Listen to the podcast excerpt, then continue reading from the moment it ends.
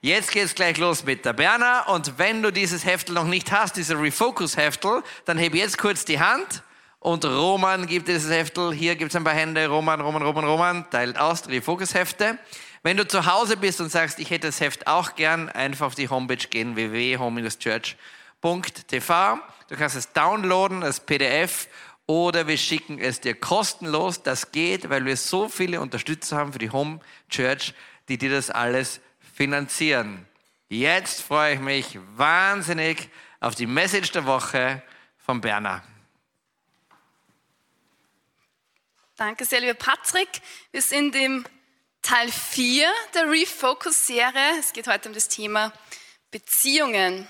Beziehung ist, wenn du dich auf Sachen im Kühlschrank freust, die dann weg sind. In aller Kürze gesagt. Gut, jetzt ein bisschen ernster. Ähm, vor zwei Wochen habe ich einen Ausflug gemacht mit dem Fahrrad, mit dem Mountainbike, mit einem guten Freund und wir sind den Berg raufgefahren und es war sehr anstrengend und dann sind wir runter in die Stadt und es war schon ein bisschen dämmerig und ich bin vorgefahren und dann wollte ich so auf eine Gehsteigkante und habe nicht gesehen, dass die ca. 30 Zentimeter hoch ist. Jedenfalls bin ich dann mit dem Rad in einem wilden Purzelbaum einfach auf den Asphalt, auf die Straße und mein Freund konnte nicht mehr bremsen, der war dahinter und er ist dann so über mich drüber in hohen Bogen ähm, ist er dann über mich drüber und wir waren irgendwo da auf der Straße ver verstreut und dann habe ich realisiert, hinten kommen die Autos mit sehr schneller Geschwindigkeit und die haben nochmal gerufen, schnell, wir müssen weg von der Straße und haben versucht, irgendwie schnell unsere Räder einzusammeln und so und ähm, es ist dann nichts passiert, die Autos sind dann knapp an uns vorbeigefahren. Es ist zum Glück nichts passiert, aber das, was ich wirklich so in dem Moment gesehen habe, mein Leben hätte in dem Moment auch aus sein können. Wenn die Autos über uns drüber wären, wäre das, hätte das ziemlich böse ausgehen können. Und es war für mich echt ein so Moment, wir sind dann irgendwie aufgestanden, haben bemerkt, okay, eigentlich fehlt uns nichts außer ein paar blauen Flecken, aber es ist eigentlich nichts passiert. Wir hatten irgendwie sehr viel Glück im Unglück oder sehr viel göttlichen Schutz, wie auch immer. Jedenfalls ähm, sind wir dann da gestanden und haben einfach nur Gott gedankt und gesagt, wow, unglaublich, dass wir so verschont geblieben sind. Und für mich war das dann so im Nachgang schon eine sehr interessante Erfahrung. Es hat eigentlich ähm, ein paar Vorsätze mir hervorgerufen. Das, ich habe realisiert, einfach wie kostbar das Leben ist und wie kostbar auch jeder Augenblick mit jeder einzelnen Person ist, der ich begegne. Und deshalb habe ich drei Vorsätze gefasst.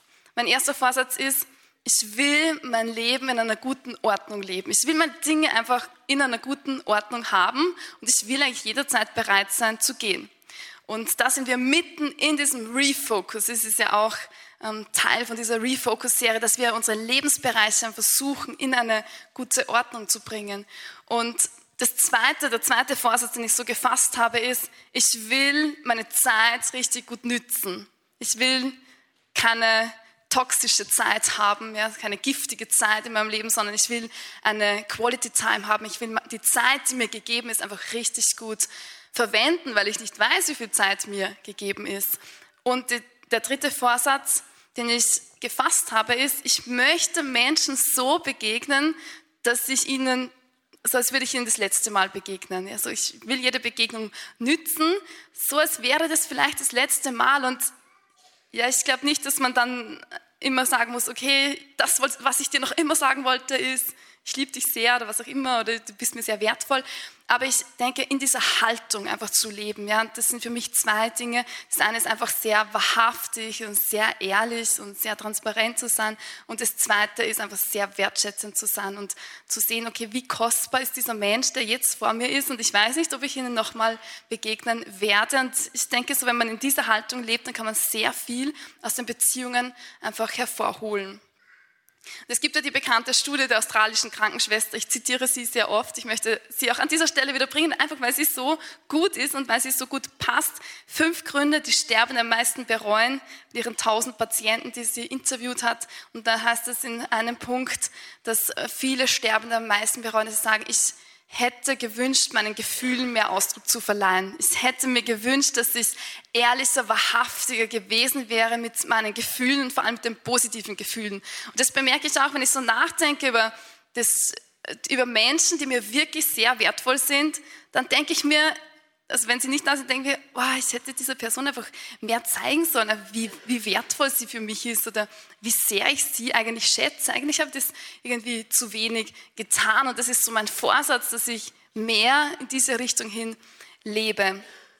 Ein gelungenes Leben meint gelungene Beziehungen. Das ist das Ergebnis einer sehr bekannten Studie der Harvard University, die seit vielen, vielen Jahren durchgeführt wird Seit 1939 wird das Leben der Studienteilnehmer dokumentiert in allen Hinsichten, gesundheitlichen Aspekten, psychischen Aspekten, in allen Hinsichten des Lebens, wird durchgeführt von dem Psychiater und Professor George Vaillant. Und er hat diese Studie, geht dieser Studienfrage nach, was macht Menschen am glücklichsten? Und da wird alles Mögliche ähm, eben untersucht. Das, was man merkt, was auch Unglück hervorruft, das gibt es in unterschiedlichen Varianten. Also jene, die Alkohol trinken, jene, die an einer Depression oder schlimmen Psychose erkranken, das ist oft ein sehr großer Grund, um unglücklich zu sein und sehr fatal bemerkt man aus dieser Studie heraus, ist der Tod eines Kindes. Also das trifft einfach Menschen extrem schwer. Der Tod des Ehepartners, das kann auch sehr, sehr schmerzhaft sein. Und Scheidung. Das sind alles Gründe eigentlich des Beziehungsverlustes. Ja, das sind Gründe, warum Menschen in Unglück, unglücklich sind. Und dann im Interview mit der Süddeutschen Zeitung sagt dieser Professor Vaillant, reich zu sein ist, kein ist keine Garantie für Glück. Geld kann zweifellos Freude bereiten, doch an Reichtum gewöhnt man sich schnell, dann wird er unbedeutend. Die wahre Glückseligkeit liegt dann in der echten und tiefen Bindung mit anderen Menschen. Und eigentlich, glaube ich, wissen wir das und gleichzeitig kommt mir vor, ist es oft trotzdem so, dass wir versuchen, irgendwie nach Geld und Reichtum und Einfluss und Ansehen und äh, guten Jobmöglichkeiten und so weiter zu streben, dass wir eigentlich vergessen, eigentlich liegt das Glück und diese, dieses Glücklichsein in, im guten Leben von tiefen, echten, wahrhaftigen Beziehungen. Ohne Beziehung können wir nicht leben und gleichzeitig ist nichts so herausfordernd wie Beziehung. Das müssen wir auch feststellen. Es ist nichts, was uns so fordert wie Beziehungen. Das ist der Grund, warum Leute nicht gerne in die Arbeit gehen, weil sie dann vielleicht in einer äh, belastenden Arbeitskultur sind, weil sie schlechte Beziehungen mit Arbeitskollegen haben oder mit dem Chef. Es ist der Grund, warum Leute die Wohnung wechseln, weil sie sagen, ich, mit den Nachbarn halte ich das einfach nicht mehr aus, ich verkaufe mein Haus oder ziehe aus meiner Wohnung aus. Es ist der Grund, warum viele vor Gericht gehen, weil man sich mit dem Geschäftspartner oder mit dem Ehepartner entzweit hat. Es ist der Grund, warum Menschen in Depression fallen, weil sie sich von anderen einfach nicht gesehen und wertgeschätzt äh, fühlen. Nichts ist so belastend wie Beziehungen. Beziehungen sind das Herausforderndste, das Schwierigste, das Mühsamste der Welt. Und Beziehungen sind das Schönste, das Größte, das Glücklichste und das Beste der Welt. Und in dieser Diskrepanz befinden wir uns. Die meisten Ursachen die schlimmsten Gewaltverbrechen, die wir in der Zeitung lesen, haben immer mit Beziehungen zu tun. Also irgendjemand, der jemand ermordet aus Eifersucht und so weiter. Das lesen wir tagtäglich in der Zeitung und es geht eigentlich immer um Beziehungen. Wir leben in einer Welt, in der das scheinbare Ziel ist, in einer Unabhängigkeit zu leben. Ja, so je unabhängiger bist, umso glücklicher bist du scheinbar. Jeder soll seine eigene Wohnung haben, seinen eigenen Job, sein eigenes Leben und möglichst unabhängig ähm, zu sein von anderen. Ich sage dir, das ist kein schönes Ziel, weil die Folge ist entweder Isolation oder Vereinsamung. Und da kann man sozial noch so viele tausende Freunde haben. Wir finden uns in einer Welt, in der sehr viel Vereinsamung und sehr viel Isolation ist. Und wir befinden uns auch in einem Minenfeld, in einem Trümmerfeld voll von irgendwelchen Scherben alter Beziehungen. Und zurückbleiben dann oft zwei ich-bezogene Menschen und die aufgrund ihrer Scherben dann auch nicht mehr gut in eine neue Beziehung gehen können. Und Unabhängigkeit ist kein Ziel, Abhängigkeit ist ebenso wenig ein Ziel. Als Babys sind wir abhängig von der Mutter. Und es ist auch gut so für eine gewisse Zeit. Aber wenn wir größer werden, Teenager wollen unabhängig sein von den Eltern. Das ist grundsätzlich eine gute Entwicklung. Aber wir sollen dort nicht stehen bleiben bei der Unabhängigkeit, weil das ist zu wenig. Das Ziel ist eine Interdependenz. Das ist ein schwieriges Wort, Interdependenz. Ich erkläre es gleich. Eine Interdependenz ist eine Wahl, die nur zwei unabhängige Menschen treffen können, aber Interdependenz meint eine freiwillige, wechselseitige Abhängigkeit. Und das passiert, wenn zwei Menschen sich entscheiden, den Bund der Ehe zu schließen. Sie sagen, hey, wir schließen einen Bund. Wir entscheiden uns, dass wir vielleicht nicht mehr zwei Konten haben, sondern nur mehr ein Konto. Das ist eine freiwillige Entscheidung und es ist eine wechselseitige Abhängigkeit. Man macht sich freiwillig abhängig von jemand anderen. Und wir befinden uns in einer Bezogenheit. Aber diese Interdependenz, die ist nicht so einfach, wie die klingt. Ja, es klingt alles schön. Interdependenz will gelernt sein. Und das ist nicht so einfach. Wir sind nicht nur gemacht für Beziehungen, sondern wir sind Beziehung alles, wo wir, mit dem wir interagieren, selbst jeder Gegenstand, da stehen wir immer in einer Beziehung, in einem ständigen Austausch und natürlich auch mit anderen Menschen. Wir befinden uns immer in einer Bezogenheit und das merkt man oft schon, wenn sich jemand vorstellt. Ja, also wenn ähm, jemand zum Beispiel, also wenn ich mich vorstelle und ich sage, mein Name ist Bernadette Lang, ja, dann sage ich, ich gehöre zur Familie Lang. Ich habe eine Bezogenheit zu einer Familie. Genauso hast du eine Bezogenheit zu deiner Familie mit deinem Nachnamen. Oder wenn du sagst, ich bin Mama von vier Kindern, ja, dann drückst du damit eine Bezogenheit aus. Du drückst aus, dass vier kleine Kinder abhängig sind, in einer guten Abhängigkeit stehen und dass du für sie Fürsorge hältst. Oder wenn du sagst, Gott ist mein Vater, Gott ist mein Papa, dann drückst du aus, du bist ein Sohn, du bist eine Tochter. Dass wir leben in einer Welt, in der wir immer schon eine Bezogenheit vorfinden. Wenn ich sage, ich bin Christ, dann meint das, ich gehöre zu denen, die sich Christen nennen. Und wer sind die? Diese Familie, die sich Christen nennen. Wer sind die? Das sind die Gesalbten, die, die mit dem Heiligen Geist gesalbt sind, besiegelt sind. Und jene, die zu Christus gehören. Christen sind jene, die zu Christus gehören. Und wer ist Christus? Er ist Gott. Und Gott, er ist der Erfinder von Beziehung. Vielleicht kennst du diesen Spruch, da gab es immer dieses Schaf. Ich liebe Schafe sehr, muss ich dazu sagen. Da gab es immer dieses Schaf und da steht drunter der Spruch, ohne dich ist alles doof. Ja? Und, und ich glaube, es bringt eine Kernerkenntnis unseres Lebens eigentlich sehr auf den Punkt, nämlich ohne Beziehung ist alles doof. Wir können ohne Beziehung nicht leben. Und das lesen wir auch schon in der Bibel. Genesis 2,18, das ist quasi, ohne dich ist alles doof, jetzt ein bisschen in alter Sprache. Dann sprach Gott der Herr, es ist nicht gut, dass der Mensch alleine bleibt. Ohne dich ist alles doof. Beziehungen machen das Leben aus. Und Gott sagt, es ist nicht gut, dass der Mensch alleine bleibt. Das, vom Anfang an war das Gottes Wille, dass wir Menschen in Gemeinschaft leben, dass wir das Leben teilen.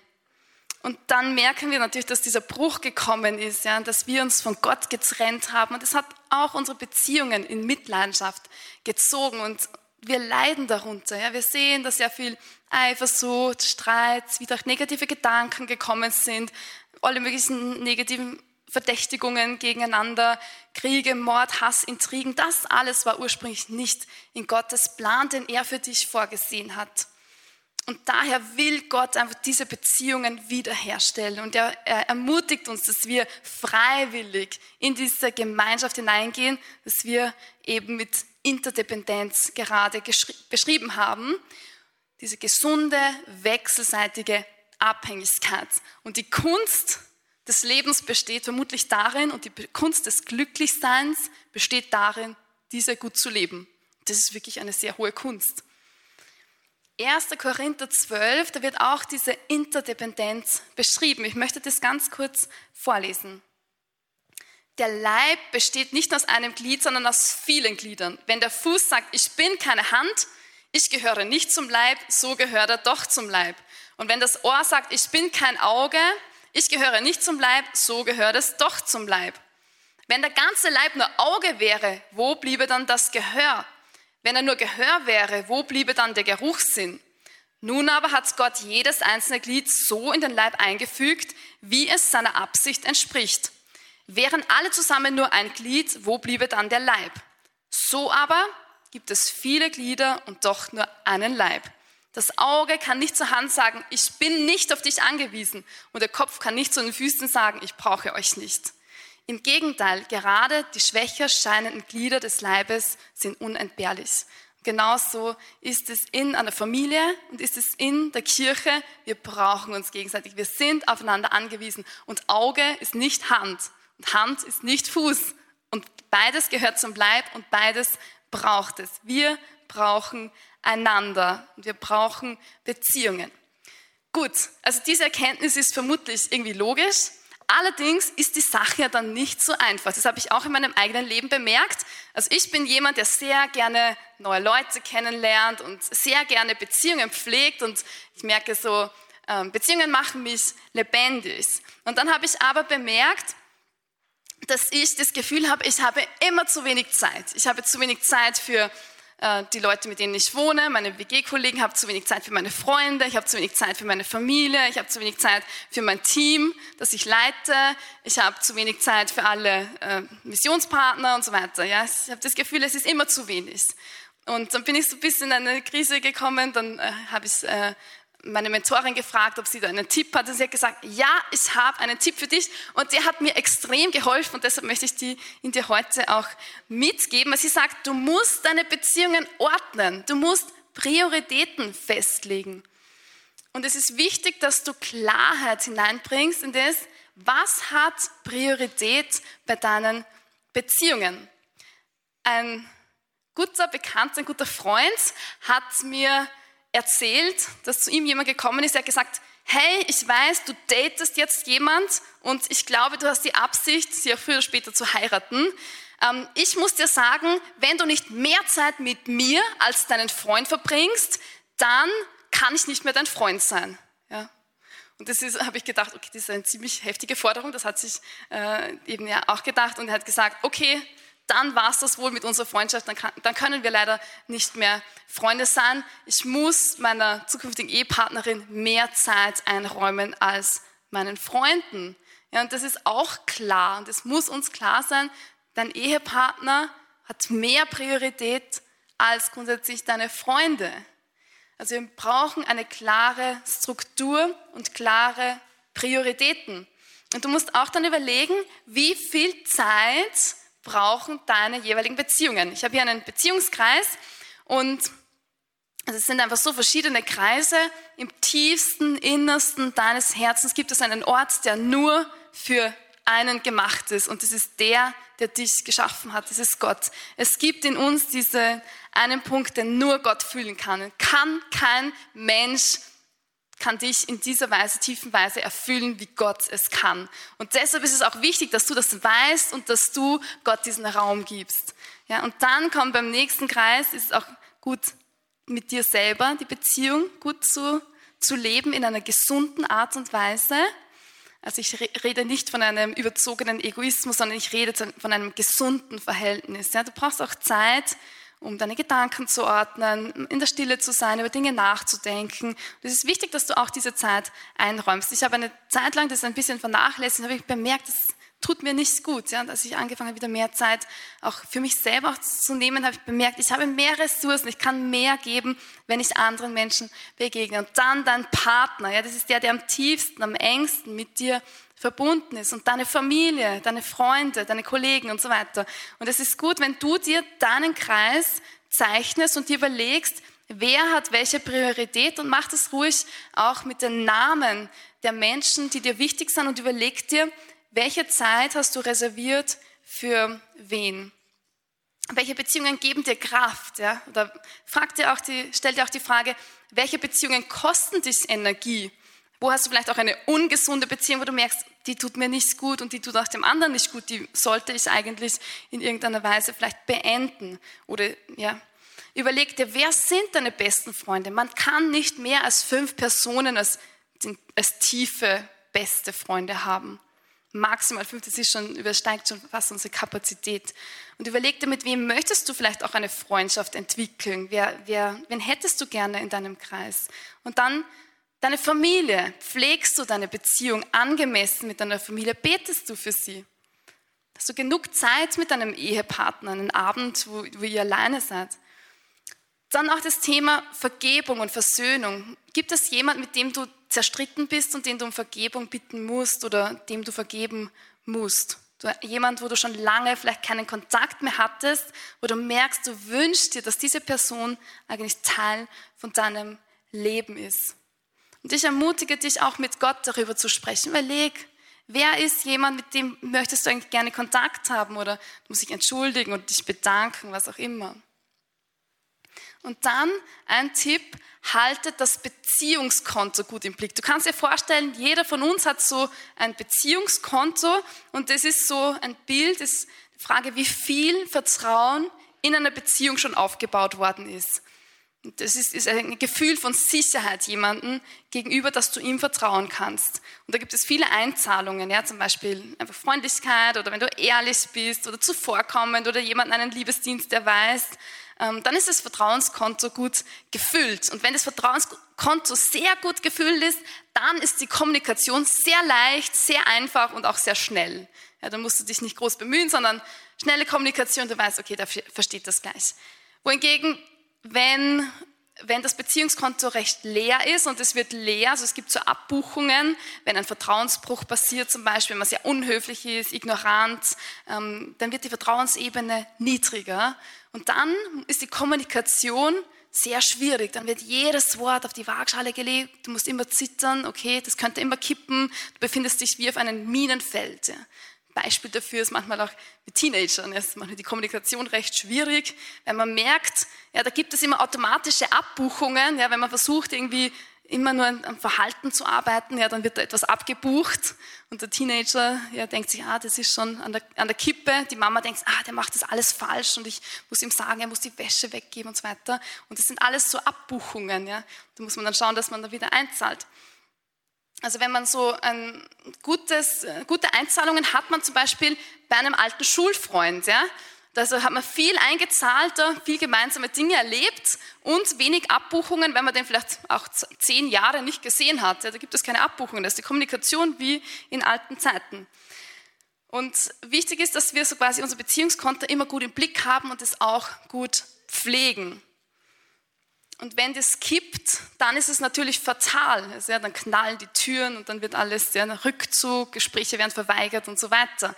Und das alles geschieht aber in der intimsten, tiefsten und zufriedenstellend wertvollsten Verbindung, die wir mit einem Menschen haben können, meistens in der Familie. Deshalb ist es wichtig, dass wir das gut im Blick haben. Deshalb möchte ich dir kurz sechs kleine Tipps geben für dein Beziehungskonto. Der erste ist, Versuche den anderen zu verstehen. Also lerne einfach, was ist für den anderen wichtig und gewinne seine Perspektive. Wenn du den anderen verstehst, dann kann dir das sehr helfen, dass, dass du Einzahlungen hast auf diesem Beziehungskonto. Das zweite ist eine wertschätzende Haltung. Ja? Also dass du einen Akt von Zuwendung setzt, dass du in deinen Worten sehr wertschätzend bist, in deiner Haltung dem anderen gegenüber. Dass du, gestern war ich auf einer Hochzeit, dann hat ähm, der Georg gepredigt diesen Raum von Wertschätzung. Er hat gesagt, okay, gehst du in diesen Raum von Wertschätzung oder bist du im Raum der Abwertung? Wo lebst du? Dann das dritte ist Treue. Einfach halte im Alltag deine Verpflichtungen ein. Sei treu in dem, was du sagst, sei wirklich konsistent und mach das auch. Das vierte, das ist für mich ein sehr großer Punkt, kläre deine Erwartungen. Ja, ich merke, ich habe oft Erwartungen an andere Menschen und dann bin ich irgendwie enttäuscht, wenn die nicht erfüllt werden oder, oder ich, ich denke, jemand erwartet etwas von mir, was vielleicht gar nicht der Wahrheit entspricht. Also kläre deine Erwartungen. Das kostet manchmal etwas, aber es ist sehr, sehr, sehr gewinnbringend. Unklare Erwartungen führen immer zu Missverständnissen. Und dann der vierte Punkt, Ehrlichkeit. Bringe deine Realität in Einklang mit deinen Worten. Ja? Also sei sehr ehrlich, sei wahrhaftig. Und der letzte Punkt, bitte um Verzeihung. Und das ist auch notwendig. Die Sache ist, wenn wir um Verzeihung bitten, wird die Beziehung eigentlich immer gestärkt. Das heißt, jedes Problem ist eine wunderbare Gelegenheit, um in das Beziehungskonto zu investieren. Und zu den Eltern möchte ich sagen, sieh die Probleme deiner Kinder als eine Chance, um in dieses Beziehungskonto zu investieren, um eine Chance, um gemeinsam dieses Problem zu bestehen. Und dann lerne von dem, der Beziehungen erfunden hat, und das ist Gott. Wenn du deine Beziehungen Gott nachordnest, ordnet nämlich Gott dann deine Beziehungen. Das habe ich bemerkt in meinem Leben, weil ich hatte so viel ja, Druck irgendwie auf mir und ich wusste nicht, so wie ich meine Beziehung gut ordnen kann. Dann habe ich angefangen, einfach meine Gebetszeit gut Gott nachzuordnen und ich habe bemerkt, wie plötzlich Klarheit kommt und wie sich meine Beziehungen in eine gute Ordnung bringen. Und das ist das, was ich dir heute mitgeben möchte. Fang an, deine Beziehungen in eine Klarheit zu bringen. Du musst anfangen mit dem, wofür du geschaffen worden bist, nämlich der, der dich designt hat, der Gott des Universums. Er muss an der ersten Stelle sein. Das ist das, was er sagt. Deuteronomium 6,5, du sollst den Herrn, deinen Gott lieben, mit ganzem Herzen, mit ganzer Seele, mit all deinen Gedanken. Jetzt nochmal kurz zusammengefasst, nichts ist so herausfordernd wie Beziehungen. Ein gelungenes Leben meint gelungene Beziehungen. Interdependenz will gelernt sein.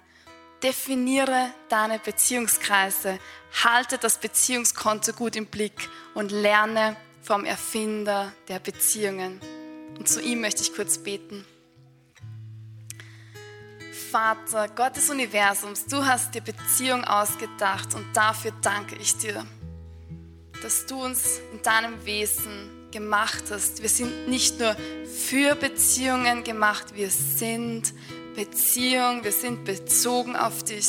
Wir heißen Christus und gehören zu Christus, dem Gesalbten. Wir sind seine Familie. Herr, lehre uns, was es heißt, tief im Einklang mit dir zu leben, in dieser tiefen Beziehung mit dir zu sein. Amen.